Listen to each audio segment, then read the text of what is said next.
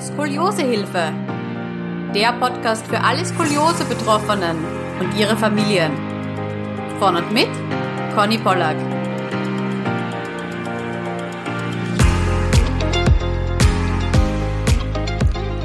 Hallo und herzlich willkommen zu einer neuen Skoliosehilfe Podcast Folge. Ja, letzte Woche ist ja Annes Teil 1 online gegangen. Es ging sehr, sehr viel um die Vorgeschichte ihrer Skoliose und auch um den mentalen Umgang und wie sie sich psychologische Hilfe gesucht hat, um besser mit ihrer Krankheit umzugehen.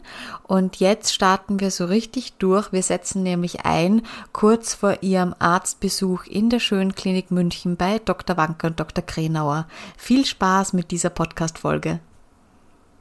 Dieses Jahr, wo diese, also ich glaube ein Jahr war es, wo die Fitnessstudios zu mhm. waren. Fast, glaube ich, ja. Ja, hat so viel kaputt gemacht. Also hat mich wirklich wieder so extrem zurückgeschmissen, dass du dir einfach nur gedacht hast, okay, ähm, jetzt geht dann bald nichts mehr. Jetzt habe ich dann bald keine andere Möglichkeit mehr. Ja, und so war es dann Tatsache auch. Es, ähm, es wurde 2021 und ich habe, wie gesagt, diese Atemaussetzer kamen regelmäßig nachts. Also es war dann wirklich eigentlich zum Schluss jede Nacht. Mein Mann hat dadurch natürlich sehr schlecht geschlafen, weil er halt viel auf mich gehört hat, ob ich noch schnaufe. Ähm, und wir haben dann beide gesagt, okay, scheiß drauf, was Corona macht. Wir müssen jetzt, es hilft nicht mehr. Ich habe dann auch angerufen und habe auch wirklich relativ zügig wieder einen Termin gekriegt, habe denen halt erklärt, um was es geht. Die haben dann auch mir relativ zügig einen Termin gegeben. Ja, und dann bin ich da rein und dann war das so, ja, jetzt ändert sich einfach alles. Ähm, man muss dazu sagen, mein Mann war eigentlich immer bei solchen Gesprächen mit dabei als psychische Stütze. Ähm, und das war das erste Mal, dass er nicht mit rein konnte aufgrund von Corona. Mhm. Musste ich diesen Termin leider alleine bestreiten. Und es war, ja, es war nicht schön. Mhm. Ähm, ich habe da Herrn Dr. Wanke kennengelernt. Ich liebe diesen Menschen. Er hat mir so viel von, von meinem Leben zurückgegeben. Der Wahnsinn. Also da muss ich auch tatsächlich mit den Tränen kämpfen. Oh. ähm, ja, ähm, ich habe dann Dr. Wanke kennengelernt und der Dr. Wanke ist ein Wahnsinn. Also das ist ein so einfühlsamer Mensch. Also sowas habe ich in der ganzen Skoliose-Geschichte als Arzt noch nie erlebt. Noch nie. Er ist wirklich, mein, durch die Maske hat man ja nicht viel im Gesicht gesehen, leider, weil viel macht ja Mund an Mimik aus. Und er hat mich dann angeguckt und hat gemeint, na Frau Lix, jetzt erzählen Sie mal erstmal Ihre Geschichte. Und dann habe ich so gesagt, okay, ähm, äh, es ist bald Weihnachten, wir essen zeitig, das könnte ein bisschen dauern. dann hat er schon gelacht und dann hat er also gemeint, ich habe Zeit. Na, das ist schon mal was, was man nie hört von einem Arzt, genau, oder? genau, da, das war dann schon so, wo ich mir gedacht habe, okay, das habe ich auch noch nicht gehört. Okay, ja, gut. Ja, dann habe ich das erzählt so ein bisschen, alles in Kurzfassung, so stichpunktartig. Und dann hat er mich angeschaut und natürlich sind mir dazwischen die Tränen gekommen. Ich habe geheult wie ein Schlosshund. Und er ist wirklich da gesessen und hat gesagt, Frau Lix, lassen Sie es raus. Lassen Sie es raus. Das ist ja so viel Ballast, den Sie mit sich rumschleppen, das ist ja der Wahnsinn. Also wirklich, er ist dann wirklich, er hat, er hat mich dann, ähm, ich war schon vorher beim Röntgen, bevor ich äh, zu ihm reingegangen bin. Er hat dann dazwischen die Röntgenbilder aufgemacht von damals, 2018 und 2021. Und hat halt, man hat halt einfach gesehen, okay, es ist jetzt an einem Punkt, die Lunge hatte, also mein rechter Lungenflügel hatte einfach nicht mehr genügend Platz. Es sind diese Atemaussetzer gewesen. Nicht mehr genügend Platz, um sich auszudehnen beim Atmen. Irgendwann hat natürlich mein Herz das Ganze abgefangen. Im Sinne von, ich hatte einen Ruhepuls in Ruhe von 120, 130 Schlägen. Oh, Wahnsinn. Ja. Und ähm, es war halt einfach also wirklich, ich war so an sich fit, aber doch nicht. Er hat dann gesagt, Frau Lix, ich weiß, es wird jetzt, was ich Ihnen jetzt sage, ist für Sie nicht leicht. Und es wird jetzt nochmal ganz, ganz tränenreich für Sie werden. Aber wir kommen fast um eine OP nicht mehr drumherum. Natürlich kann ich Sie jetzt nach Hause schicken und sagen, machen Sie mal. Aber die Symptomatik, die Sie haben, wird nicht besser. Im Gegenteil.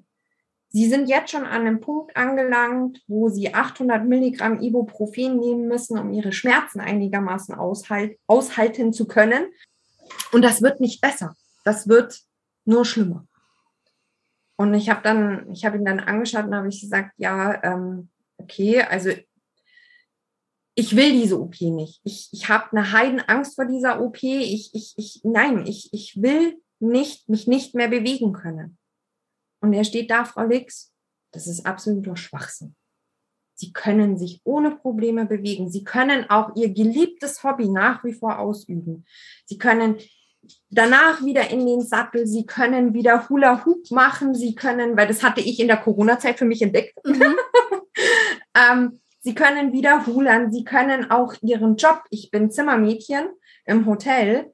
Auch den können sie wieder ausüben. Natürlich anders als wie vorher, aber sie können es. Und ja, wir müssen nichts verschönigen, Frau Lix. Dieser Weg wird hart, der wird lang und schmerzhaft, aber es wird danach umso besser sein für sie.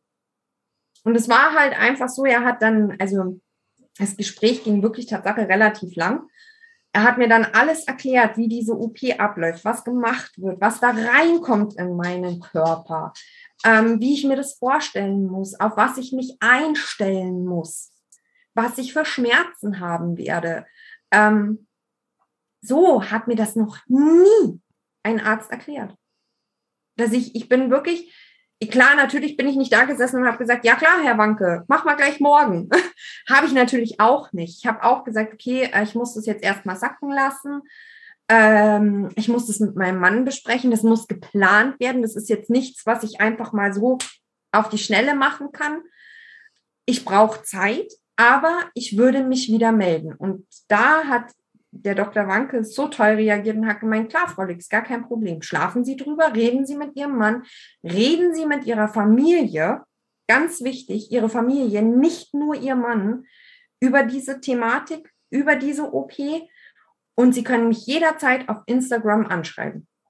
Mhm. Und dann machen wir erneut einen Termin. Und ich habe dann auch gesagt, ähm, aufgrund von Corona habe ich dann zu Ihnen äh, auch gesagt, äh, wenn wir dann wieder einen Termin haben, kann da mein Mann mit rein, weil er ist der, der sich um mich kümmert. Also er sollte schon mit dabei sein. Frau Lix, ich weiß jetzt, wie schlimm das alles für Sie ist. Alles kein Problem. Ihr Mann kann, ganz egal was Corona macht, jederzeit mit rein. Und das war so, wo ich mir gedacht habe, okay, ich bin dann raus aus diesem Zimmer, ich bin dann durch die Klinik durch zu meinem Mann auf dem Parkplatz. Und ich habe mich noch nie so wohl gefühlt. Also wirklich, es war, nicht, man hat sich aufgehoben gefühlt, man hat sich verstanden gefühlt. Es war einfach nicht so wie bei anderen Ärzten, die von dieser OP gesprochen haben, die, da hast du so richtig diese Dollarscheine in den Augen gesehen, die da angehen. Ja, yeah, mit ihr können wir Geld verdienen. Das war bei ihm überhaupt nicht, gar nicht. Und wie gesagt, er, also ein so einfühlsamer Mensch, das ist Wahnsinn, Wahnsinn. Und ja, dann ging es los. Ich habe dann meinem Mann im Auto natürlich alles erzählt unter Tränen. Wir sind dann zu Hause gewesen. Wir sind dann direkt postwendend zu meinen Eltern gefahren und haben es meinen Eltern erzählt. Und meine Mutter ist zusammengebrochen und hat trotzdem Wasser geheult, weil sie einfach Angst um mich hat. Mein Stiefvater, ähm, dem hast du den Schrecken natürlich schon auch angesehen, aber er ist halt einfach da gestanden und hat gesagt, Mausi, wenn du ein erfülltes Leben haben willst, dann bleibt dir nichts anderes übrig. Hm. er hat zwar auch gesagt, klar, ich kann es verstehen oder wir gehen auch den Weg mit dir, wenn du die OP nicht machen lässt, aber überlegst dir gut. Ja, wir sind dann heimgefahren, wir haben dann noch lange zu Hause gesprochen, mein Mann und ich, und im Endeffekt war es dann wirklich so, dass mein Mann gesagt hat, Schatz, eigentlich, wenn du ehrlich zu dir selbst bist, ist es kein für oder wieder, ein lass ich's machen oder lass ich's nicht machen, sondern eher nur noch ein wann. Also mhm. kein ja oder nein, sondern der Zeitpunkt. Und da waren wir uns echt relativ einig, oder was heißt relativ, wir waren uns einig, ich werde es nicht im Sommer machen lassen, weil ich einfach ähm, keine Lust hatte, im Sommer bei, was weiß ich, keine Ahnung, 40 Grad Außentemperatur, Sonnenschein pur, in einem Krankenhaus zu liegen und mich mit Schmerzen zu quälen. Mhm. Ich habe für mich beschlossen, ich möchte es im Herbst machen lassen, wenn so die ersten kalten Tage beginnen. Ähm, ja, wo ich halt auch nicht mehr so viel im Stall machen kann mit dem Pferd. Ja, wo einfach allgemein nicht mehr so viel geht. Ja, und ich habe dann eine Woche noch gebraucht, um einen Dr. Wanke anzuschreiben über Instagram, um ihm zu sagen, dass ich mich für die OP entschieden habe. Aber nach dieser Woche habe ich ihm dann endlich geschrieben. Die Reaktion war auch super. Frau Lix, es freut ihn unheimlich, dass ich mich für die OP entschieden habe, aufgrund der Symptomatik, mhm. weil es mir einfach unwahrscheinlich besser gehen wird danach. Und wir haben dann auch einen Termin äh, gleich gemacht, um alles zu fixen, ähm, die ganzen Termine für, für Blutabnahme, Schlag mich tot, alles zu machen. Also es war, oh, es war so schön im Krankenhaus.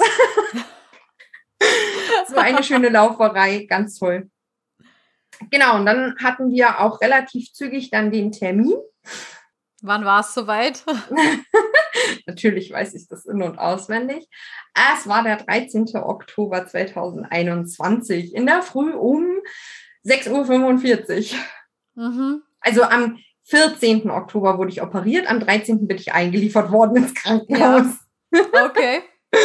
genau. Ähm, ja, natürlich hat man dann ähm, ja drauf hingebankt. Mein Mann ist Tatsache mit mir vorher noch schön in den Urlaub gefahren, also in so einen Kurztrip, wirklich kurz vor der OP, um einfach nochmal hier abzuschalten, waren wir schön im Wellnessurlaub ja, und dann war es soweit. Ich habe in meinem Wellnessurlaub Lisa kennengelernt über Instagram.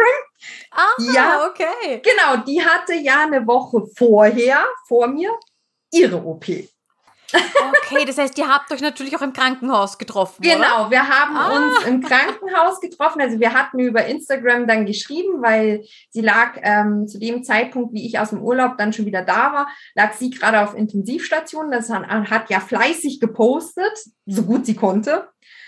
Ähm, und ich wusste halt, okay, was auf mich zukommt, weil der Dr. Wanker hat natürlich schon zu mir gesagt, diese vier Tage auf Intensivstation werden der Horror und ich werde mir wünschen, tot zu sein. Vor Schmerzen das sind die schlimmsten Tage, aber ab da geht's nur noch bergauf. Genau, und da habe ich eben Lisa verfolgt und habe halt einfach gesehen, okay, was kommt eigentlich auf mich zu? Ich hatte dann schon ungefähr gewusst, okay, was passiert. Mhm. Und ich habe Lisa dann tatsächlich auch den ersten Tag auf dem Flur dann gesehen. Sie war dann schon runter von intensiv. Und ich war eben gerade aufgenommen, hatte gerade meine ganzen Voruntersuchungen fertig. Und ich sehe sie so auf dem Flur und sie guckt mich so an und sie hat dann auch danach gesagt, ich habe mir so gedacht, okay, jetzt spricht sie mich an, jetzt spricht sie mich an. Und natürlich habe ich sie angesprochen. ähm, ja, war dann total toll. Sie hat mir dann da auch schon wirklich erzählt, wie sie sich gefühlt hat und alles. Also sprich, ich bin relativ entspannt in die ganze Geschichte gegangen. Also diese Angst, die ich vorher hatte, oh Gott, OP, OP, oh mein Gott, oh mein Gott, Stock im Rücken, so wie es mir halt damals gesagt worden ist, die war auf einmal weg. Ja gut, das ist ja auch ein Wahnsinn, nicht? Ich meine, du siehst jemanden, der eine Woche vor dir operiert wurde, den Gang entlang laufen ähm, ja. und denkst dir von denselben Menschen, die dich dann auch operieren, denkst du also, okay, das könnte ich sein in der Woche. Genau, genau, genau. Und, das gibt und das, natürlich eine wahnsinnige Motivation und oh, lässt ja. dann, glaube ich, auch noch so die letzte Angst, äh, ja. kann man dann gut hinter sich lassen. Genau, also es war auch Tatsache so, die Nacht vor der OP war eigentlich total äh, entspannt. Also ich habe jetzt nicht tief und fest geschlafen, so wie zu Hause, weil du bist im Krankenhaus, wer schläft mhm. da schon mhm. gut? ähm, aber ich war relaxed und entspannt. Also es war jetzt nicht so, dass ich da hier mir, oh Gott, oh Gott, oh Gott, was passiert jetzt? Nö, ich war total tiefenentspannt. Also es haben auch die Schwestern gesagt, sie haben selten so eine tiefenentspannte erlebt wie mich. Ja, dann, wie gesagt, das hat ja Lisa schon alles erzählt, wie du da reingefahren wirst, aufgebettet wirst, mhm. eingepackt wirst in diese warmen äh, Handtücher, Decken. Also es ist schon toll. Ähm, 25.000 Mal musst du deinen Namen und dein Geburtsdatum sagen. So, weiß ich nicht. Ich kam mir dann irgendwann so vor, wenn ich es jetzt nochmal sage, sage ich es bestimmt falsch. Es war dann auch sehr lustig. Ich habe dann auch Spieße in der Vorbereitung da gemacht, in der Narkosevorbereitung. Und es war wirklich so, die Narkoseärztin hat dann gemeint, also sie werden, ähm, du wirst jetzt, ich habe gesagt, bitte duzt mich, weil sonst fühle ich mich so alt. Es war dann wirklich so, sie hat dann gemeint, ja, äh, du zählst jetzt ganz entspannt von zehn rückwärts und dann driftest du einfach so richtig schön ins Traumland weg. Und genauso war es. Bei fünf war ich weg. Mhm. Es war wirklich so, bei fünf war ich weg. Es war, wurde so duselig, ganz komisch duselig und dann pupp, weg. Und dann wacht man auf. Genau, und dann machst du auf dann wachst du auf. Und es war tatsächlich so, die OP hatte einen Ticken länger gedauert als angesagt, ähm, aufgrund von meiner unteren Krümmung, weil meine Wirbel sich über die Zeit ineinander verdreht hatten. Deswegen konnte auch bei mir nicht dieselbe OP-Variante gemacht werden wie bei Lisa die mhm. ja jetzt mit Therapie, mit, mit Schrot ähm, für den unteren Bereich ihre restliche Wirbelsäule gerade kriegen soll. Das genau, sie ist ja nur in der Brustwirbelsäule versteift genau. und du bist aber eben länger versteift. Also von genau. wo bis wo bist du versteift? Also ich bin oben vom, oh, ich weiß nicht, welcher das hier oben ist, am Hals, ähm, aber ich bin oben vom Hals bis L3 runter versteift. Mhm. Würde man dann eben, wie gesagt, auf dem Röntgenbild sehen, was ich dir zur Verfügung stelle weil wie gesagt, ich weiß nicht, wo, wie das da oben heißt. Das sind so viele Fachwörter. So TH3 oder TH4, das hört man zum Beispiel oft, ja. Ja, ja, also es genau. ist schon Brustwirbelsäule, nicht Halswirbelsäule. Ja. Nein. Genau. Also es ist so Anfang Brustwirbelsäule. Mhm. Wie aufgrund von dieser Biegung unten, weil die sich ineinander so verdreht hatten, die Wirbel zusätzlich, hat es ein bisschen länger gedauert. Also es war dann Tatsache auch so, ich bin auf Intensivstation in meinem Zimmer wach geworden, nicht in irgendeinem Aufwachraum oder so, sondern wirklich erst auf meinem Zimmer und neben mir saß schon mein Mann. war ganz lustig. Ja. War ganz lustig und es war dann auch wirklich so, das hat nicht mal lange gedauert, war auch der Dr. Wanke und der Dr. Krenauer schon bei mir. Also ich bin wach geworden, mein Mann hat mich angegrinst und hat gemeint, geht's dir gut? Ich so, ja, so verkratzt, wie du halt dann bist im mhm. Hals.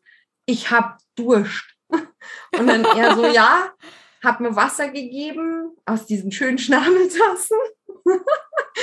und dann habe ich erst noch einen Schluck Wasser getrunken und ja, du bist so kurz nach der OP bist du eigentlich gar nicht wirklich zu viel in der, äh, zu viel in der Lage, weil du bist noch so duselig, mhm.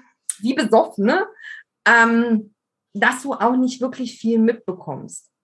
Aber wie gesagt, ich weiß noch, dass meine beiden Ärzte relativ zeitnah dann am Bett standen, eben gesagt haben, es ist alles super gelaufen, es ist so äh, gelaufen, wie sie sich es vorgestellt haben, eben nur, dass sie mich wirklich bis L3 runter versteifen mussten. Sie konnten nicht vorher aufhören.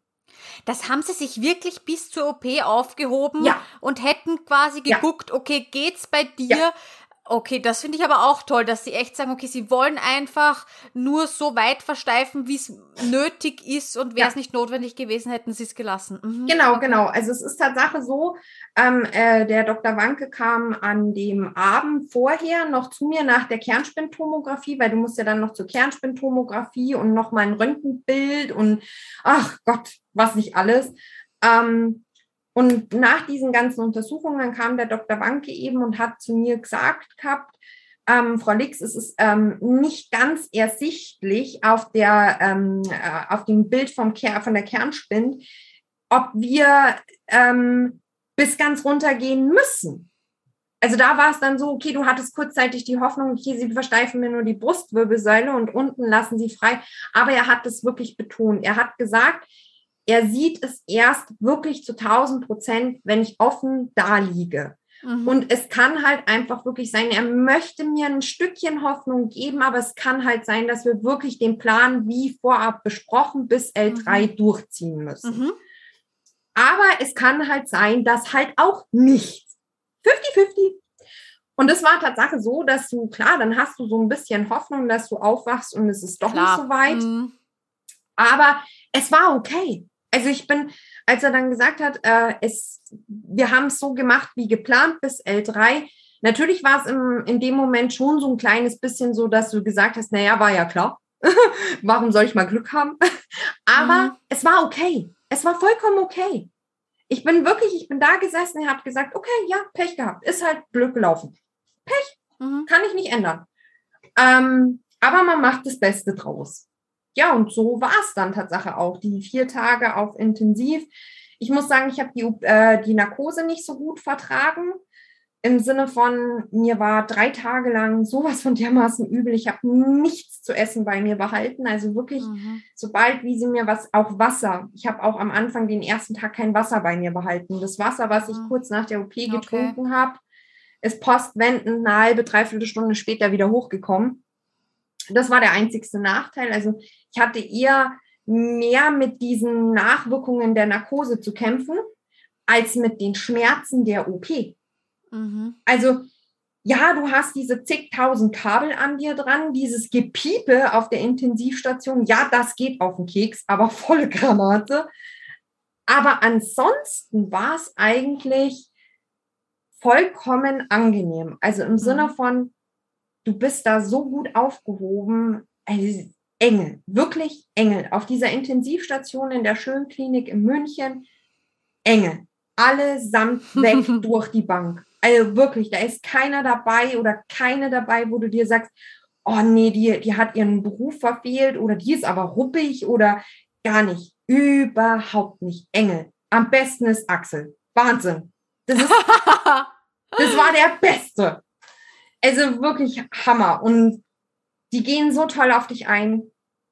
Also Bombe, Bombe. Es ist wirklich, ich kann gar nicht, ich, ich kann das gar nicht anders sagen. Ich bin diesen Menschen so dankbar, wie sie sich um mich gekümmert haben. Also ja, mega. Mhm. Anna Schön. Maria, ich kenne alle Namen noch.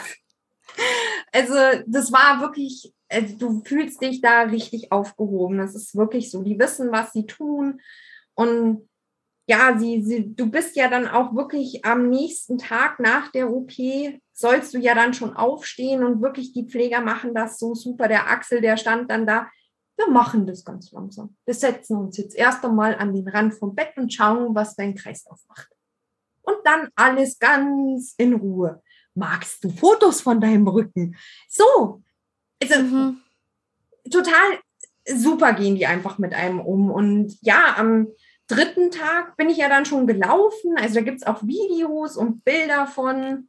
Also da lief noch alles super nach Plan. Da lief mhm. wirklich alles super nach Plan. Ich habe das Einzigste, was war, ich habe die ähm, Opiate nicht gut vertragen, weil du wirst ja ja Tatsache mit starken Opiaten krieg, du kriegst starke Opiate, weil sonst würdest du mhm. diese Schmerzen nicht aushalten. Und ich habe dieses Morphin nicht vertragen im Sinne von, lag wahrscheinlich mit der Vorgeschichte von den Depressionen auch zusammen. Ähm, ich habe davon Wahnvorstellungen gehabt im Sinne von Angst, Panikattacken und solche Geschichten. Okay. Das wird ja auf der Intensivstation langsam ausgeschlichen, das Ganze. Also das kriegst du ja Tatsache in Tablettenform und in flüssig über die Vene. Und das wurde dann aber schon ähm, auf der Intensivstation ausgeschlichen so dass ich eigentlich auf der Normalstation klarkommen sollte. War aber leider nicht der Fall bei mir. Also es, okay. ich bin nach vier Tagen auf die Normalstation verlegt worden, habe mich riesig darüber gefreut. Und im Endeffekt ist ab da der Horror losgegangen für mich. Also diese vier Tage, die mir beschrieben worden sind auf Intensivstation, kamen bei mir erst auf Normalstation. Okay. Ich, aber nicht vom Schmerz her, das gar nicht. Also die Schmerzen waren vollkommen aushaltbar. Ähm, aber die Psyche hat unwahrscheinlich getickt. Also es okay. war richtig heftig. Ich habe ab dem Tag auf Normalstation keine Nacht mehr geschlafen. Es haben keine Schlafmittel, Beruhigungsmittel, was auch immer geholfen. Ich hatte Panikattacken und Angstzustände. Ich bin nachts nur über den Gang getigert wie eine Kranke, also wirklich ganz schlimm. Ähm, ich bin keine Sekunde zur Ruhe gekommen, deswegen wurde ich relativ schnell entlassen. Im Sinne von, ich bin, die OP war ein Donnerstag, genau, der, die OP war der Donnerstag, dann Freitag, Samstag, Sonntag, Montag auf Intensiv, Dienstag auf Normalstation. Von Dienstag auf Mittwochnacht war es dann wirklich so, ich habe gar nicht geschlafen, gar nicht, nicht mal fünf Sekunden oder so, so dass du sagst, du kommst mal zur Ruhe. Nichts, gar nichts. Ich habe dann fix und fertig in der Früh um vier meinen Mann angerufen und habe gemeint, Schatz, ich, ich, ich kann nicht mehr, es geht nicht mehr, ich muss nach Hause. Ich muss nach Hause, ich weiß nicht wie, aber ich muss nach Hause. Und dann hat er gemeint, ja, äh, der Dr. Wanke hatte ja gesagt, dass es bei dir echt gut verläuft. Also zu diesem Zeitpunkt narbentechnisch und schmerztechnisch alles super, dass man sogar schon in den Raum geschmissen hatte, dass ich Mittwoch heim könnte. Mhm. Und ich wollte dann auch unbedingt Mittwoch nach Hause. Ist, ich ich habe dieses Gefühl gehabt, noch eine Nacht in diesem Krankenhaus und ich überlebe es nicht. also es war ganz schlimm. Und es war dann wirklich so, dass mein Mann gesagt hat, ja, dann klär's mit deinem Arzt und sag mir Bescheid, wir kriegen dich schon raus, das kriegen wir schon organisiert, mach dir darüber keinen Kopf. Und ich bin dann wirklich von dem Telefonat um 4 Uhr in der Früh bis um 6 Uhr noch was auf dem Gang umeinander getigert und bin irgendwann dem Dr. Krenauer in die Arme gelaufen. Heulen, mhm. fix und alle, fertig ohne Ende und habe einfach nur, er hat sich dann, Frau Lix, oh mein Gott, was ist denn los? Der ist gerade auf Arbeit gekommen mhm. und da kommt so eine Kranke auf ihn zu, muss man sich mal vorstellen. Ich will nicht wissen, was der sich gedacht hat, aber okay, er ist sehr professionell damit umgegangen und er hat dann auch gemeint, Frau Lix, ist, äh, was ist denn los? Und ich habe es ihm dann erklärt und er hat es ja schon mitbekommen, dass ich ähm, nicht geschlafen habe und dass ich mich nicht so wohl fühle oder dass es mir einfach nicht so gut geht psychisch. Und er hat dann auch gemeint, okay, also ähm, er wird es mit dem Dr. Wanke beschreiben, der kommt, äh, besprechen, er kommt gleich und aber er denkt, es sollte schon klappen, dass ich nach Hause kann, also dass ich entlassen werde. Ja, und dann bin ich aufs Zimmer, habe angefangen zu packen und es war dann auch so. Der Dr. Wanke kam dann relativ zügig, hat dann auch nochmal mit mir gesprochen und hat gemeint, was denn los ist. Ich habe es ihm dann erklärt und er hat dann gemeint, okay, also du wirst entlassen, mhm. sie werden entlassen. Es macht keinen Sinn, sie weiter hier zu behalten, weil ähm, jeder Körper heilt besser, wenn er zur Ruhe kommt. Das ist einfach so. Ja, und dann wurde ich auch Tatsache entlassen. Ich wurde dann, mein Mann hat mich dann abgeholt. Ich bin dann nach Hause und wirklich, es war so, ich war dann ab dem Zeitpunkt, wo ich zu Hause war, habe ich gemerkt, wie es mir psychisch, mental einfach immer besser ging. Okay. Ja, aber narbentechnisch nicht. Okay, was ist passiert? Ja, jetzt kommt der Punkt, wo sich die Geister scheiden, im Sinne von, ich habe es nicht schriftlich, ich weiß es nicht, aber ich glaube einfach, dass beim Hausarzt ein Fehler passiert ist. Ähm, ich bin zum Verbandswechsel, am Mittwoch wurde ich entlassen, Freitag war ich zum Verbandswechsel beim Hausarzt. Und ähm, alle, die sich operieren lassen, bereitet eure Hausärzte darauf vor, dass ihr mit einer fetten Narbe am Rücken kommen werdet und dass dann ein riesen Eingriff stattfindet. Weil bei meinem Hausarzt war es so, der war nicht mit involviert. Ich habe es ja auf Eigeninitiative gemacht. Sprich, mein Hausarzt hat das gesehen und es ist heillose Panik in dieser Praxis ausgebrochen. Mhm. Im Sinne von, ähm, Sie waren überfordert mit der Größe, der Länge dieser Narbe, mit diesem Eingriff im Allgemeinen. Sie haben das ja gefühlt nicht verstanden, was ich da machen habe lassen. Also das war so, okay. Ähm, er hat ja den Arztbrief, also der, der Dr. Wanke hat ja den Arztbrief ausgestellt, den hat er sich nur, also gefühlt nur übersprungen. Und das erste war, ja, okay, dann muss Ihnen vorne die Sprechstundenhilfe ja Krankengymnastik verschreiben. Mein Mann schaut ihn an, ich schaue meinen Mann an, mein Mann schaut mich an und meint, äh, Krankengymnastik? Die OP ist gerade mal zehn Tage hier. Äh, äh, da gibt es keine Krankengymnastik, erst in drei Monaten, frühestens. Ja, nee, aber da steht, lesen Sie mal genau. Also es war dann schon so, wo du dir... Mhm. Du sagst dem Arzt, was im Arztbrief drinsteht und was du machen darfst und was genau. nicht. Genau, genau. und weswegen warst du überhaupt da? Zum Verbandswechsel. So einfach nur zum Verbandswechsel. Nur zum okay. Verbandswechsel. Mehr wollte ich gar nicht. Mhm. Der hätte gar nichts, nur Verbandswechsel. Und ja, das war dann auch so, ähm, dass wir dann in dem Raum standen und ähm, zu diesem Zeitpunkt, man kann noch nicht auf dem Bauch liegen, man kann noch nicht richtig sitzen, man kann nur schwer stehen. Also man, alles fällt noch schwer, wenn es lange dauert. Außer das Bauchliegen. Bauchliegen ging zu dem Zeitpunkt einfach gar nicht. Gefühlt null. Mhm. Ähm, aber alles andere ging halt nur in Maßen, im Sinne von, es sollte bitte schnell gehen, damit ich mich dann entweder hinsetzen oder laufen kann. Mhm. Und die haben dieses Pflaster abgemacht, diesen Verband. Und wie gesagt, es ist Panik ausgebrochen in dieser Praxis, als sie die, Namen, äh, die Narbe gesehen haben. Im Sinne von, oh mein Gott, die ist ja voll lang, wie sollen wir die denn jetzt verbinden? Und äh, äh, äh. Und dann, ja, dann mit Kompressen und keine Ahnung, schlag mich tot. Dann haben sie noch ähm, irgendwas draufgespult, Desinfektionsmittel oder irgendwie so. Nicht, also gefühlvoll war das nicht. Äh, die im Krankenhaus haben immer gefühlvoll getupft. Die hat gefühlvoll geruppt. Ja.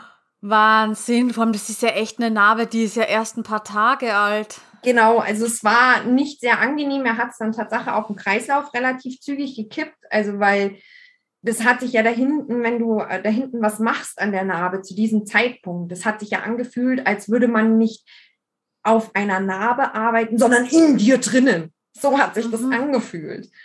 Ja, mein Mann hat dann irgendwann hat dann gemeint, irgendwann, Leute, ihr müsst fertig werden, sie kippt jetzt um der hat es richtig gesehen. Also mir hat die Farbe weggezogen und er hat mich festgehalten. Die haben dann einfach nur noch ganz schnell die Kompressen drauf und Verband drauf und ja, heimgeschickt. Und ähm, da war noch zu diesem Zeitpunkt noch mit der Narbe alles auch noch alles in Ordnung. Die sah auch gut aus, was mein Mann gesehen hat. Also mein Mann hat keine Sekunde mich aus den Augen gelassen. Und ja, und die haben dann gemeint, ja, dann kommen sie nächste Woche nochmal zum Verbandswechsel, dann gucken wir, dann sollte das alles schon besser laufen und ja. Das haben wir dann auch gemacht. Wir haben dann, ich glaube, Mittwoch hatten wir ausgemacht oder irgendwie so. Und ja, der Verband hat super gehalten bis dato. Es hat auch nichts durchgesüppt oder irgendwas. Also war alles toll, war alles prima. Und dann sind wir an diesem Mittwoch wieder zum Verbandswechsel hin und da war die Narbe schon ein bisschen besser verheilt, logischerweise, klar. Aber irgendwie, wie gesagt, ich habe auf dem Rücken keine Augen. Ich kann nur das sagen, was mein Mann gesehen mhm. hat. Äh, irgendwie stand anscheinend, also sie waren dann schon darauf vorbereitet, es ist nicht mehr so die Panik ausgebrochen wie beim ersten Mal. Ähm, sie haben dann äh, den Verband abgemacht und ja, da sind auch schon die ersten Krusten im oberen Teil der Narbe auf dem Verband gewesen und alles supi, alles toll.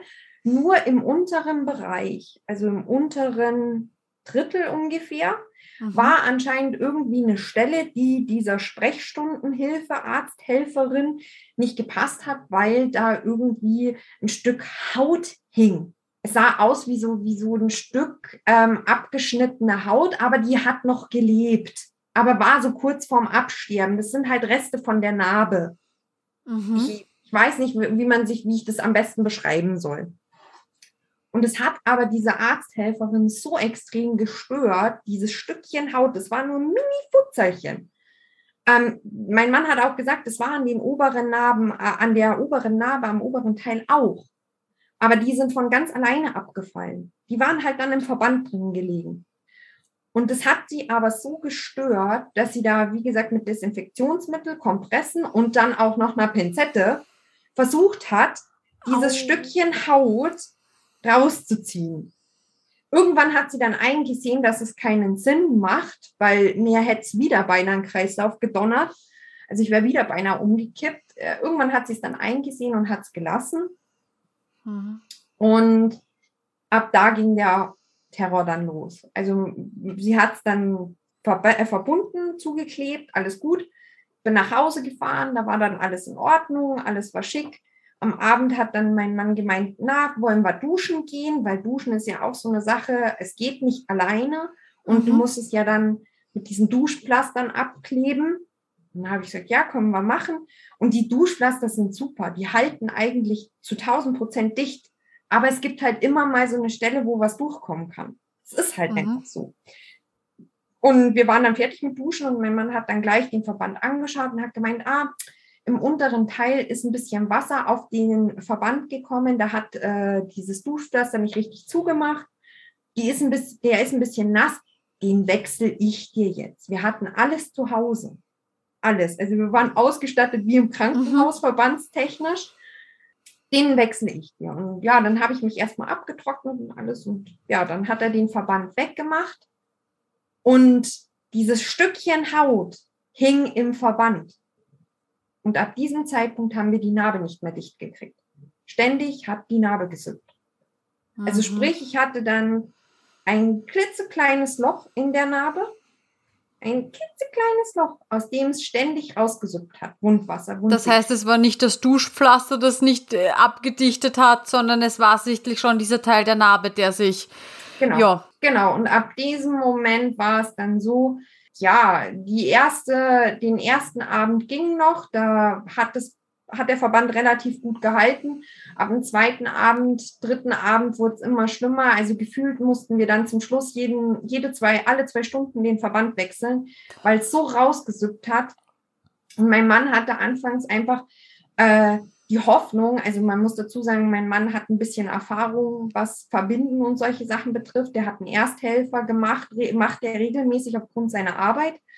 Ähm, also verbinden kann er. Das hat er bombastisch gemacht. Also wow, wirklich wow. Haben selbst die Ärzte gesagt, weil kein anderer hätte das so lange ausgehalten. Versucht die Narbe irgendwie zuzubekommen, dass sie zuwächst. Er hat es mit Druckverbänden probiert und gemacht und getan. Ich sollte mich dann eben, obwohl es noch weh tut, auf dem Bauch liegen, damit, äh, weil es war wirklich so, du hast dich hingestellt, hast diesen Verband abgemacht und in dem Moment ist es rausgelaufen, dieses Wundsekret. Mhm. Und er hatte die Hoffnung, dass wenn ich mich auf den Bauch liege, lege, dass es dann nicht gleich direkt rausläuft und wenn ich dann ein bisschen liegen kann, dass das zumacht, weil das war wirklich, das war nicht mal Stecknadelkopf groß, dieses Loch. Das war minimal, mini, mini, mini. Ja, die Hoffnung ging nach hinten los. Es wurde leider immer schlimmer. Und zum Schluss war es so, dass mein Mann irgendwann diese Narbe fotografiert hat und gesagt hat, okay, schick das mal bitte dem Dr. Wanke. Und das habe ich dann auch gemacht. Man muss dazu sagen, dass da leider dann ein Feiertag dazwischen war. Hm, ich habe ihm das an einem Sonntagabend geschickt, das Bild. Und dann kam auch Sonntagabend direkt die Antwort und Montag war eben dieser äh, Feiertag bei uns in Bayern. Ähm, und sie waren halt nicht im Haus in der Sprechstunde. Dann hat er gemeint, okay, ähm, ich soll am Dienstag sofort in die Sprechstunde beim Dr. Krenauer. Er macht da gleich einen Termin für mich, bla bla, und da wird alles weitere besprochen. Aber ich soll mir schon mal eine Tasche packen und ähm, ich muss wahrscheinlich, also ziemlich wahrscheinlich drinnen bleiben. Und ja, das war dann auch so. äh, ich habe dann am Dienstag sind wir dann reingefahren und es war wirklich, der Dr. Krenauer, der hat die Wunde nicht mal angeguckt, der hat die nicht mal aufgemacht. Der hat sofort gesagt, Frau Lick, Sie müssen hier bleiben, wir müssen eine Wundrevision machen, sprich erneut OP, da werden Proben von der Wunde genommen, also von der Narbe, um zu bestimmen, was da für ein Keim drinnen ist, der da sprießt ja, und es wird gereinigt und neu vernäht und dann müssen sie erst einmal drinnen bleiben. Ich habe dann auch gefragt, wie lange, weil für mich ist eine Welt zusammengebrochen. Ich wollte nicht wieder ins Krankenhaus, weil natürlich ich Panik hatte, dass ich ja wieder diese Angstzustände und das kriege. Mhm. Das war ganz schlimm für mich. Ähm, ja, er hat dann auch, er hat dann auch veranlasst, dass ich nicht auf der Normalstation untergebracht bin, sondern auf der Privatstation um einfach ähm, ein besseres Gefühl mir zu vermitteln, ähm, wo äh, ja einfach auch mehr Luxus herrscht. Das ist wirklich so. Also als Krankenkassenpatient auf der Normalstation, das ist so, ja, okay. Äh, mhm. Die Betten, selbst die Betten sind schlecht. Und auf der äh, Privatstation war es dann schon so, das war schon ganz anders. Das war okay. wirklich mhm. Tag und Nacht. Und, und, es war dann wirklich eine OP? Also eine, eine zweite OP, okay. Ja.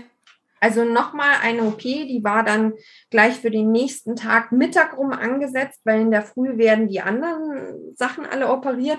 Und es war halt jetzt nicht so, dass man das gleich in der Früh macht.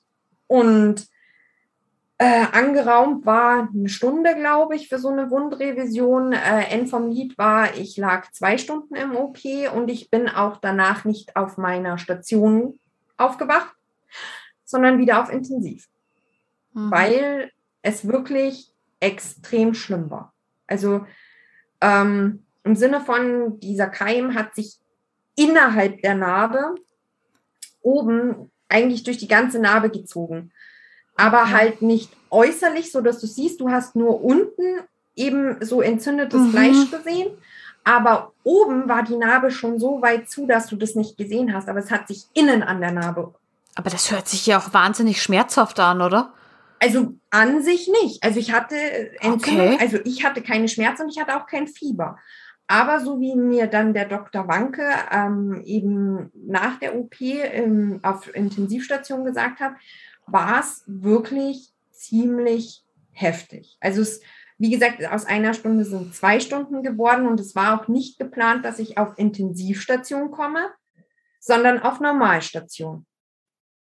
Ja, und ja, wie gesagt, also Ende vom Lied war, ich war dann auf äh, Intensiv eine Nacht und dann, ja, man hat während dieser OP Proben von dieser Haut, von den Keimen genommen um eine, eine, eine Ding anzusetzen, eine, eine Probe, was das für ein Keim ist, wie man den am besten, mit welchem Antibiotika man den am besten bekämpfen, behandeln kann. Und dann ging ein dreiwöchiger Terror für mich los. Ich lag wow, drei, drei Wochen. Drei Wochen. Drei Wochen lag ich im Krankenhaus. Drei Wochen lang habe ich über den ZVK, also hier am Hals, mhm meine Antibiotika-Döschen und Mittel gekriegt. Ich habe sie irgendwann zum Schluss liebevoll mein Cocktail genannt. Also es war dazu, es war mal der Caipirinha oder der Mojito. ja, man muss es irgendwann mit Humor nehmen, weil anders ja. geht's nicht. Ja. Ähm, ja, es war dann wirklich, äh, ja, also Schmerzen hatte ich eigentlich äh, nur die ersten zwei Tage, das hat sich ähm, angefühlt, dieses erneute Narbe öffnen und zu, nee, zunehmen, wie als würde ich in Flammen stehen da hinten. Es hat so gebrannt. Ganz komisch, das kann man schlecht beschreiben. Ich habe auch mhm. da wegen den Schmerzen wieder ähm, Opiate bekommen. Allerdings diesmal kein Morphin, damit ich mhm. eben nicht wieder dieser Aussetzer psychisch hatte oder habe, wie, wie ich hatte. Ich habe dann Tilidin bekommen. Ähm, aber das kann. Ging es dir besser? Ging mir besser. Es ist auch ein okay. Burner. Auch ein Burner brauchen wir nicht drüber diskutieren. Es ist auch ein Opiat, aber ein niedrig angesetzteres Opiat. Also das ist relativ gut verträglich. Das Einzige, was es machen kann, ähm, also jedes Opiat macht abhängig. Aber ähm, was es machen kann, ist halt noch zusätzlich Übelkeit. Aber du hast jetzt nicht diese Panikzustände wie bei einem Morphium oder Morphin. Ähm, genau, und das habe ich gut vertragen, das habe ich tatsächlich gut vertragen, aber ich war auch wirklich so eingestellt im Sinne von, ich nehme das wirklich nur so lange, wie ich es wirklich benötige. Und es war auch so. Also ich bin dann ja einen Tag später auf die Normalstation gekommen ähm, und es war in meinem Blister, in meinem Tablettenblister waren meine ganzen Schmerzmittel für die Muskulatur, weil die Muskulatur hat ja immer noch wehgetan. Das war ja immer noch, ich bin ja immer noch frisch operiert gewesen mhm. an der mhm. Haupt-OP. Also ich war bei weitem noch nicht weg von den Schmerzmitteln. Ähm, und zusätzlich hatte ich halt dann dieses Tilidin drinnen. Und das haben sie Gott sei Dank immer in der Verpackung gelassen, so dass ich wusste, was Tilidin ist und was meine normalen Schmerzmittel sind. Und irgendwie nach dem, ich glaube, vierten Tag oder so habe ich schon angefangen, abends nicht mehr das Tilidin zu nehmen. Also ich habe das relativ zügig eigenständig entschieden abzusetzen oder wegzulassen. Und es, aber sie haben es mir immer wieder reingetan, dass sie halt gesagt haben, okay, falls du es brauchst, es ist da. Aber gut, dass sie es ausgewiesen haben, nicht? Genau, das, genau. Mh. So dass ich wusste, okay, das ist wirklich das Opiat, der Rest sind meine ganz normalen Paracetamol, Ibuprofen, weil was anderes kriegst du nicht. Du kriegst Ibuprofen, Paracetamol und ein Muskelrelaxat, was die, was die Muskulatur, diese Skelettmuskulatur entspannt. Ähm, das habe ich allerdings nicht so gut vertragen im Sinne von, davon habe ich so übelste Schweißausbrüche gekriegt. Mhm. Und du bist in diesen drei Wochen, also sobald wie du einen ZVK am Hals hast, darfst du nicht duschen. Mhm. Nur deine Katzenwäsche. Und ich hatte diesen ZVK drei Wochen. Sprich, ich habe drei Wochen lang nicht duschen können. Das ist Horror für jede Frau. Also nur so diese nötigste Katzenwäsche zu machen. Äh, Haare, das, die hat mir dann äh, meine Zimmernachbarin hat mir meine Haare dann gewaschen im Sinne von, wir haben das irgendwie so aufgezogen, wie als wären wir beim Friseur. Ich habe mich in den Stuhl gesetzt, den Kopf so gut es ging nach hinten gelegt, mhm. weil ich konnte mich ja auch noch nicht richtig bewegen. Ja, ja. Hatte ja immer noch Schmerzen. Also es war ein ganz komisches Gestell, die haben sich alle köstlich amüsiert über uns. Also wir waren der Hitschmidt da drin, wir zwei. Ähm, hat sie mir dann die Haare gewaschen, damit ich zumindest mhm. Haare gewaschen hatte. Ja. Und ähm, ja, wie gesagt, ich habe dann über den ZVK, also es wurde dann festgestellt, was für ein Keim. Es war ein Hautkeim, den ich hatte. Ähm, und der spricht sehr gut auf Antibiotika an. Ähm, aber ich habe zwei verschiedene gekriegt. Einmal habe ich ein, Anti, ein ganz normales Antibiotika, ein Breitbandantibiotika bekommen und das andere war ein Antibiotika, was auf meinen Vanko-Spiegel im Blut angepasst werden musste. Das bedeutet, Dir wird jeden Tag Blut abgenommen, um zu schauen, ob dein Vanko in diesem, in dieser, in diesem mhm. Spielraum drinnen ist. Äh, was war denn das für ein Spielraum? Ich glaube, fünf, zwischen fünf und zehn auf dieser Skala musste der sein. Und wenn du unter fünf bist, dann müssen sie eine größere Menge, also dann verdünnen sie es mehr mit Vanko damit der Spiegel wieder steigt. Und bist du drüber, wird es wieder mehr mit, mit einem anderen Mittel verdünnt, damit der Vankospiegel wieder runtergeht. Also sprich, je nachdem, wie der Vankospiegel stand, habe ich eine große Flasche Infusion gekriegt oder eben nur eine kleine. Und die, die ich immer gekriegt habe, war eine kleine Glasflasche. Das ist dieses Breitbandantibiotika gewesen. Ja, also, und das alle drei Stunden. Auch nachts. Ja. Wow alle drei Stunden wurde dieses Antibiotika frisch rangehangen und diese kleine Flasche, diese Glasflasche, die konnte man ziemlich schnell durchschießen, aber diese große mit dem Banko, wenn du die zu schnell reinlaufen lässt über den ZVK am Hals, wird dir schlecht. Dann, mhm. dann, dann, dann geht's dir richtig dreckig. Sprich, die musste langsam reinlaufen. Also eigentlich war ich 24-7 ans Bett gefesselt, weil zwei Flaschen ständig Wechsel. Ähm, dann hast du ja zusätzlich zu diesem Antibiotika noch die Kochsalzlösung, damit der ZVK offen bleibt. Es war auch wirklich so, im Endeffekt haben der Dok hat der Dr. Wanke gesagt, ich bin erst einmal die nächste Zeit ans Bett gefesselt. Der Körper braucht Ruhe, mhm. die Narbe braucht Ruhe, um zu heilen. Ähm, ich brauche Ruhe, ja, und ich war wirklich 24-7 eigentlich ans Bett gefesselt. Und Wahnsinn. Aber Sie haben es dann hinbekommen nach den drei Wochen. Na ja, ja, ja, ja, Gott sei Dank. Also es okay, war sehr gut. Es war immer wieder ein Auf und Ab, weil es wird alles vom Blut abhängig gemacht, von dem Entzündungswert im Blut. Ähm, wenn der zu hoch ist, dann passt was nicht, dann tobt mhm. der Keim im Körper oder irgendwas anderes. Und das sind ja alles nur Tagesaufnahmen. Der, äh, der, der, der Entzündungswert, das habe ich auch erst mit der Zeit dann gelernt, der Entzündungswert im Körper ist eine Tagesaufnahme und kann jederzeit beeinträchtigt werden im Sinne von, ähm, du hast eine Nagelhautentzündung. Du hast dir irgendwas an der Nagelhaut eingerissen, die hat sich entzündet. Das spielt auf deinem Entzündungswert. Das siehst du auf deinem mhm. Entzündungswert. Mhm. Und so war es ähm, auch bei mir. Sprich, ähm, die ersten Tage ging der Entzündungswert runter, weil das Antibiotika angeschlagen hat und den Keim bekämpft. Und auf einmal am vierten oder fünften Tag ging der Entzündungswert wieder hoch. Und dann war wieder so, oh, was ist jetzt los? Dann wieder Panik im Sinne von, ja, hm, scheiße, was machen wir jetzt? Da war dann so, äh, dass eine erneute OP im Raum stand, weil diese Entzündungswerte nicht gepasst haben. Und sie die Befürchtung hatten, dass sie den Keim nicht komplett rausgespült haben aus der Narbe, aus dem Muskel, aus dem Fleisch da hinten. Und da war dann im Gespräch die OP über einen Wachschwamm. Das ist, die Narbe wird erneut geöffnet. Es wird ein Schwamm, das schaut aus wie, wie ein herkömmlicher Spülschwamm, wird da hinten eingelegt. Die Narbe wird an diesen Schwämmen befestigt, also die Ränder von der Narbe werden an diesem Schwamm befestigt. Dann wird das Vakuum verpackt. Die Narbe wird nicht geschlossen. Nicht geschlossen. Sie wird nur ver vernäht an diesen Rändern vom Schwamm.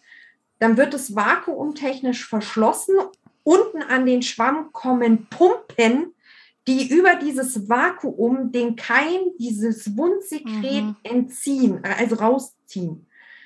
Und dieser, jetzt kommt das Geile an der ganzen Geschichte. Der Schwamm darf maximal fünf Tage im Körper verbleiben, da muss der gewechselt werden. Und diese ganze Prozedur ist nicht mit einmal erledigt. Nein, nein, nein. Es wäre bis zu vier, fünf Mal, hätte ich wieder erneut operiert werden müssen, um jedes Mal diesen Schwamm zu tauschen. Okay, bitte sag mir, dass dir das erspart geblieben ist. Ja, Gott sei Dank. Gott sei Dank ist mit, das war wirklich so, da ging es mir dann richtig dreckig. Also das war dann so der Punkt, ich habe alles gehasst, ich habe jeden gehasst. Jeder, der mich angesprochen hat, den habe ich so sau dumm von der Seite angemacht, weil ich mir einfach nur gedacht habe, womit habe ich das jetzt wieder verdient? Was habe ich eigentlich falsch gemacht? Also es war wirklich so, diese OP, also wenn das eingetroffen wäre, ich glaube, ich, ich, ich, weiß nicht, was passiert wäre. Also ich glaube, ich hätte es nicht so leicht überstanden. Mhm. Das heißt, deine Entzündungswerte am Tag 6 und 7 sind dann wieder runtergegangen genau. von alleine, oder? Okay. Genau, sie sind dann, also der Dr. Wanker hat dann gemeint, okay, er kommt in der Früh und schaut sich die Narbe an. Er will sich die Narbe auf alle Fälle anschauen. Mhm. Und nochmal Blut abnehmen, um zu schauen, was die Entzündungswerte machen. Und ich habe dann, ich habe, das ist mir aber nicht eingefallen, darauf hat mich meine Mutter gebracht am Telefon. Ich habe aufgrund vom Antibiotika einen Scheidenpilz bekommen im Krankenhaus. Mhm. Der wurde auch mit Salbe, ich habe dann Salbe bekommen von den Schwestern, ich habe das denen gesagt, dass es juckt untenrum. Und ich hatte schon mal Antibiotika-Behandlungen, da habe ich das auch gehabt. Also mhm. ich weiß, dass ich darauf so reagiere. Das ist so diese Nebenwirkung. Leider. Das ist, glaube ich, eine ganz bekannte Nebenwirkung von genau, Antibiotika. Genau, das haben sehr ja. viele. Mhm. Und ich habe dann eine Salbe bekommen, aber meine Mutter hat mich darauf gebracht, dass das ja im Endeffekt auch eine Entzündung ist in deinem Körper der mhm. Scheidenpilz. Also das war's, oder wie?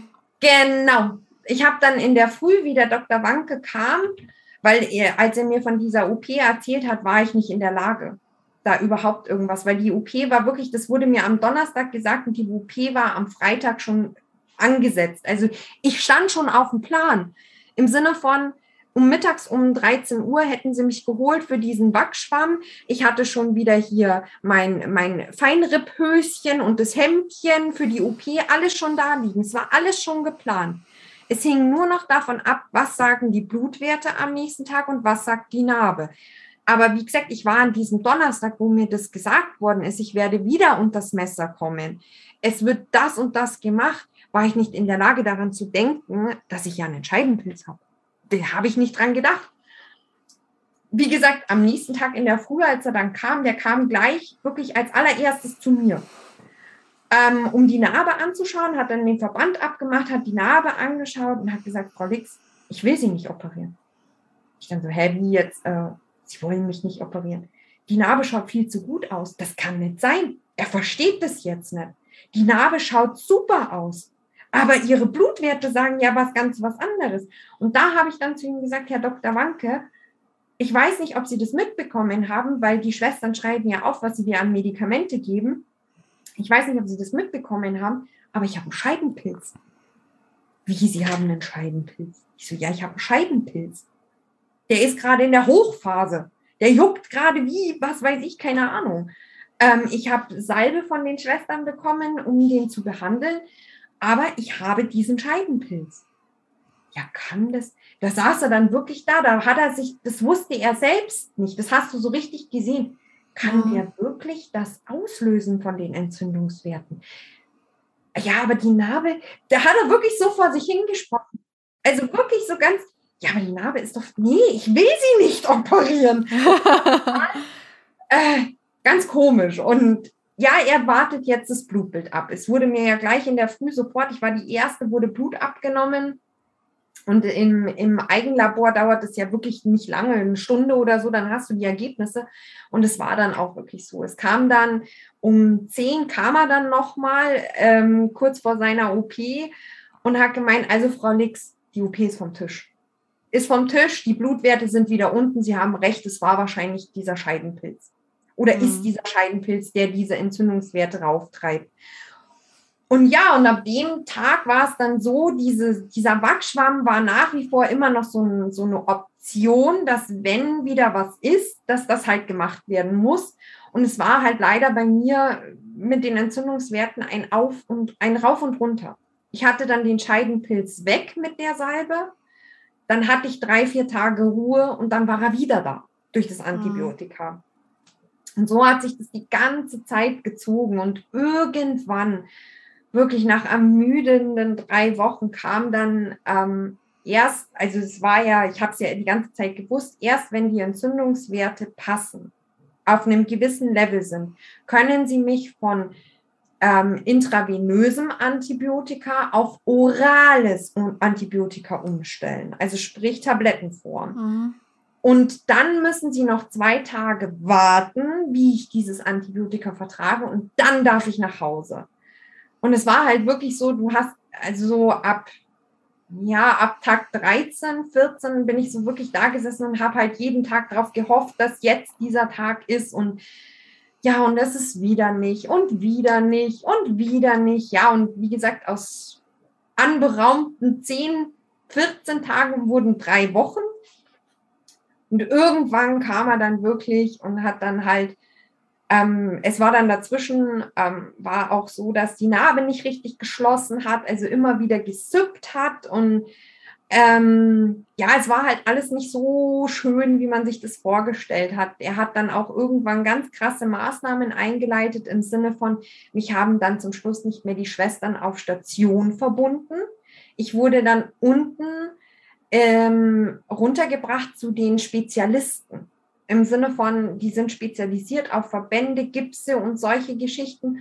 Und die haben dann mit richtig, richtig, richtig, richtig krassen Druckverbänden gearbeitet. Also es wurde die ganze Zeit schon mit Druckverbänden bei mir gearbeitet, ab einem gewissen Punkt, wo sie gemerkt haben, die Narbe mhm. macht nicht so zu. Ja. Aber da war es dann wirklich so, also da, da wurde dann so ein, so ein blaues Teil genommen, das ist ganz fest gewesen. Es wurde hinten auf diese Stelle, die nicht richtig zugemacht hat, draufgedrückt. Dann wurde es verklebt.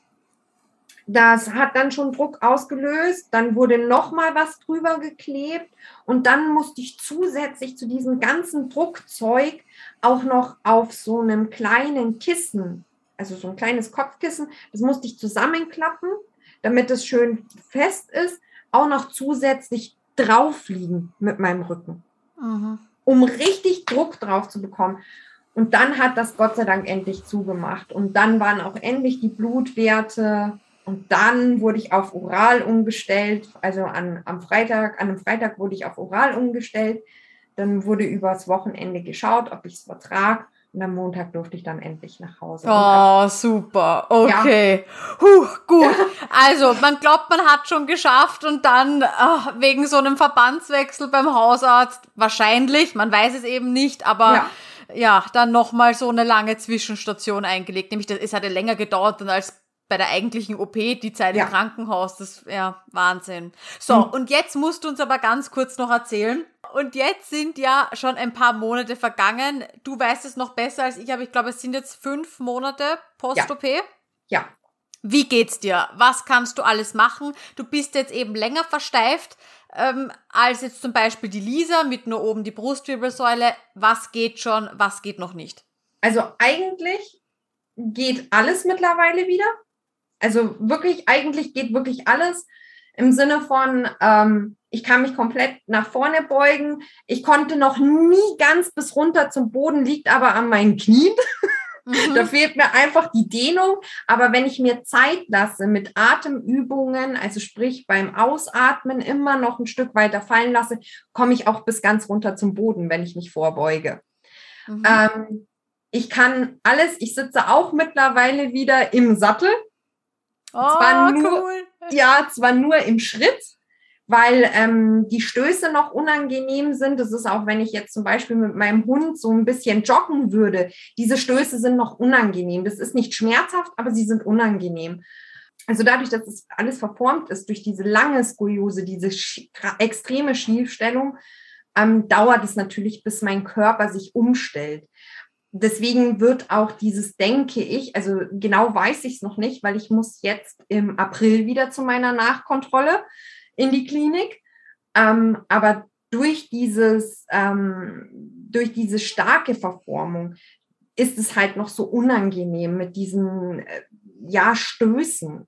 Mhm. es Der Körper federt muss sich halt auch an. einfach erst gewöhnen, oder? Genau. ich meine, der es hat jetzt so viele Jahre in dieser verdrehten Haltung. Ich glaube, da, da zwickt und zwackt einfach alles, auch die Ja. ganze Muskulatur und so. Ja, und auch, also ich bin ja jetzt mittlerweile auch schon in Physiotherapie und es ist auch immer wieder so, ähm, dass meine behandelnde Therapeutin sagt, Mai Anne, es ist einfach, du bist gefühlt dein ganzes Leben lang schief gewesen und jetzt bist du gerade, jetzt in, mit 33, das ist so, dein Körper muss damit erstmal zurechtkommen. Jetzt zum Beispiel aktuell, gerade jetzt, ähm, habe ich einen Muskel, der mir an der Seite vom Busen wehtut, also unterhalb von der Achsel, Mhm. der einfach sich jetzt gerade an das Ganze neu gewöhnt. Und so ist es jeden Tag immer was anderes. Es ist jetzt aber nicht mehr so, also ich bin schon lange schmerztablettenfrei. Ich nehme gar nichts mehr, nur wirklich, wenn es gar nicht anders da geht, ähm, nehme ich mal eine Ibo äh, für, äh, 400. Aber ansonsten nehme ich gar nichts mehr, wirklich nichts. Und es ist der Keim, der hat mich einfach unwahrscheinlich zurückgeschmissen. Ich wäre schon viel weiter, aber der hat mich einfach extrem zurückgeschmissen, weil es war ja dann nicht nach dem Krankenhaus ähm, weg, der Keim. Ich habe ja dann noch acht Wochen lang oral Antibiotika genommen, hier Mhm. zu Hause. Bin jede Woche einmal zum Blutabnehmen gerannt und also Blutabnehmen muss ich jetzt seit drei Wochen nicht mehr und Antibiotika nehme ich jetzt seit dem 22.01. nicht mehr. Mhm. Mhm. Also eineinhalb Monate. Mhm. Ja, aber da siehst du, das hat noch so lange im Körper Ja. gearbeitet. Wahnsinn. Und das hast du natürlich auch an, an deinem Werdegang, also an deiner Genesung gemerkt. Dieses Antibiotika ist ja auch jetzt nicht unbedingt ein Pille-Palle-Medikament. Mhm. Das hat, das, das, das hat ja auch was mit dir gemacht. Also sprich, ich bin jetzt, wie gesagt, so richtig aktiv wieder am Leben, erst seit Mitte Februar. Nicht ganz. Mhm. Mhm. Also das ist, wie gesagt, jetzt geht schon, es geht so viel. Ich, wie gesagt, ich bin im Sattel schon wieder. Ich gehe viel spazieren mit meinem Hund, auch mit dem Pferd dann zusammen. Das Einzige, was wirklich noch nicht geht, ist Heben. Also Einkaufstaschen. Kannst Mhm. du vergessen, das geht einfach noch nicht. Das tut weh, das ist unangenehm. Ähm, aber ansonsten, ich sauge, ich wische, ich mache komplett den Haushalt. Also das geht alles wieder. Ich weiß nicht, ob Lisa das auch so gesagt hat. Du lernst deinen Körper jeden Tag anders kennen. Gerade Mhm. aktuell. Ich habe jetzt noch ein paar Abschlussfragen an dich. Und zwar jetzt aus der Retrospektive, wenn du jetzt auch diese ganze Wundheilungsstörung jetzt mal außer Acht lässt. Ähm, hättest du gewusst, wie das Ganze abläuft und dass jetzt eine OP nicht bedeuten muss, dass du dich nie wieder gescheit bewegen kannst, ähm, würdest du jetzt deinem jüngeren Ich raten, es früher zu machen? Ja. Also hättest du dir mit 20, 25 gesagt, komm, gib dir einen Ruck, hör dir das mal früher an, weil es wird nicht besser? Ja, ja. Kann ich nur so unterschreiben. Also doch hätte ich, also wenn ich, wenn ich die Zeit zurückdrehen könnte, hätte ich die OP mit 18 schon gemacht. Ich denke auch, dann hätte ich das Ganze besser weggesteckt, weil es ist ja doch ein Unterschied, ob du 18 oder 33 bist. Das, 33 ist nicht alt, um Gottes Willen. Aber dein Körper ist ja doch schon anders, reifer. Also ich glaube, mit 18 hätte ich es besser weggesteckt als wie jetzt mit 33. Definitiv. Also ich würde es rückblickend, wenn ich die Zeit zurückdrehen könnte, würde ich mit 18 mich unter das Messer legen lassen, mit dem Wissen von heute. Auch wenn ich, ich hätte auch diese, wie gesagt, ich nehme auch diese drei, drei Wochen Krankenhaus gerne nochmal in Kauf. Es war eine schlimme Zeit. Ich erinnere mich nicht gerne daran zurück, aber wenn ich jetzt gucke, wie es mir jetzt geht, ist es okay. Ist in Ordnung. Ist okay. Hm. Wie viel Grad hast du jetzt eigentlich noch? Hast du noch eine Restkrümmung? Nein. Also ich habe wow. eigentlich gar Komplett. Nicht Komplett. Oh, cool. Also so, so ganz, ganz minimal, aber das ist, das sind vielleicht, was weiß ich, keine Ahnung, zwei Grad oder so. Also es ist eigentlich, wir haben, wie hat der Dr. Wanke damals gesagt, wir haben von unseren 100 angestrebten Prozent 99 erreicht. Was will also, man mehr, oder? Ja, Tatsache. Es ist auch, ich habe keine Atemaussetzer nachts mehr. ich kann wieder atmen richtig. Ich habe eigentlich, ähm, wie gesagt, bis auf die Muskelschmerzen, die sich ja anfühlen wie ein Muskelkater, ein Ziehen, ein Spannen, habe ich eigentlich gar keine Schmerzen mehr, außer wirklich, ähm, was man spürt, ist Wetterschwünge. Die spürst du, die spürst du an der Narbe und die spürst du auch am Metall. Also da spürst du einfach das, was zieht, das, was zwickt.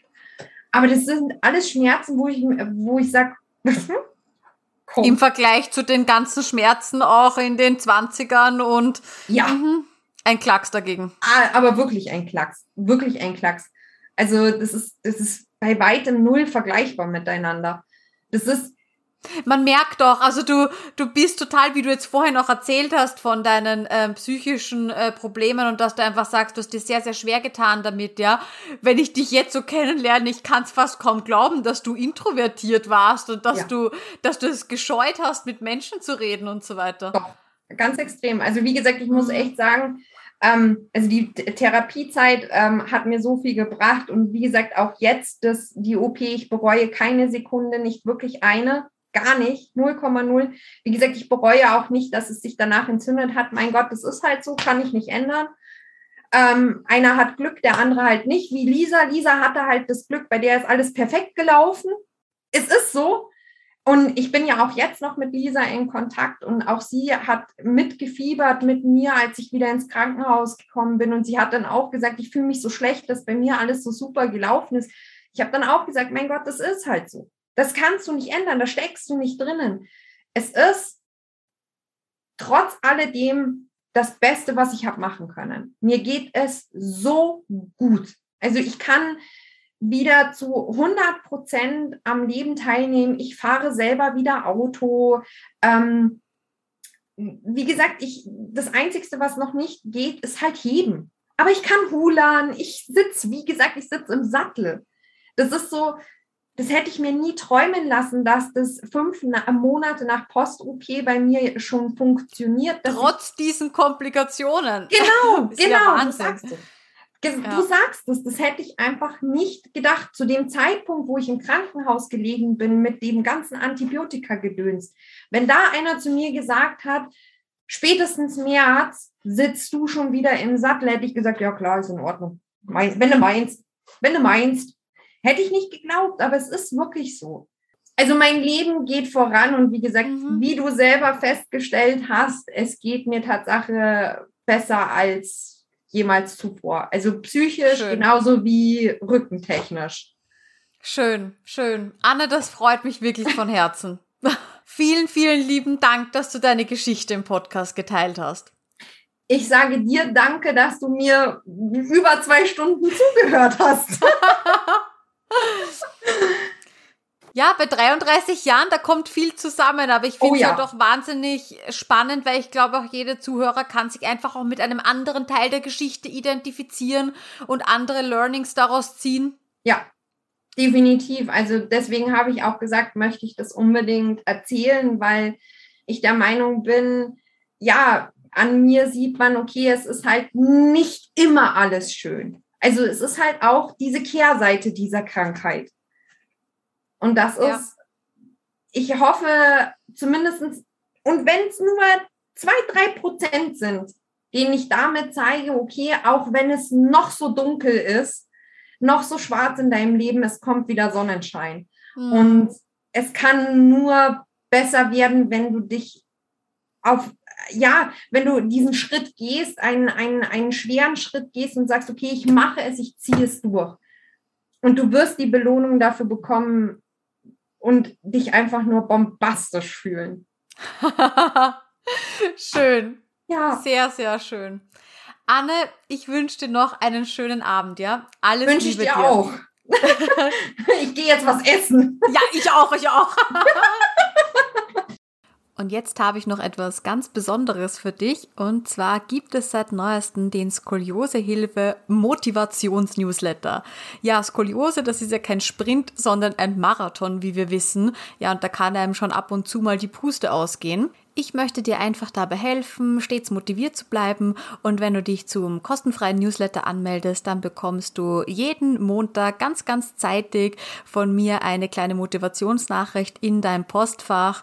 Kein lästiger Spam, sondern wirklich ein Mehrwert für dich, weil ich einfach weiß, wie kostbar deine Zeit ist. Und vielleicht hilft es dir ja, mehr dran zu bleiben und sowohl psychisch als auch physisch an deiner Skoliose zu arbeiten. Nähere Infos dazu findest du unter dieser Podcast-Episode und natürlich auf meiner Website www.skoliosehilfe.com.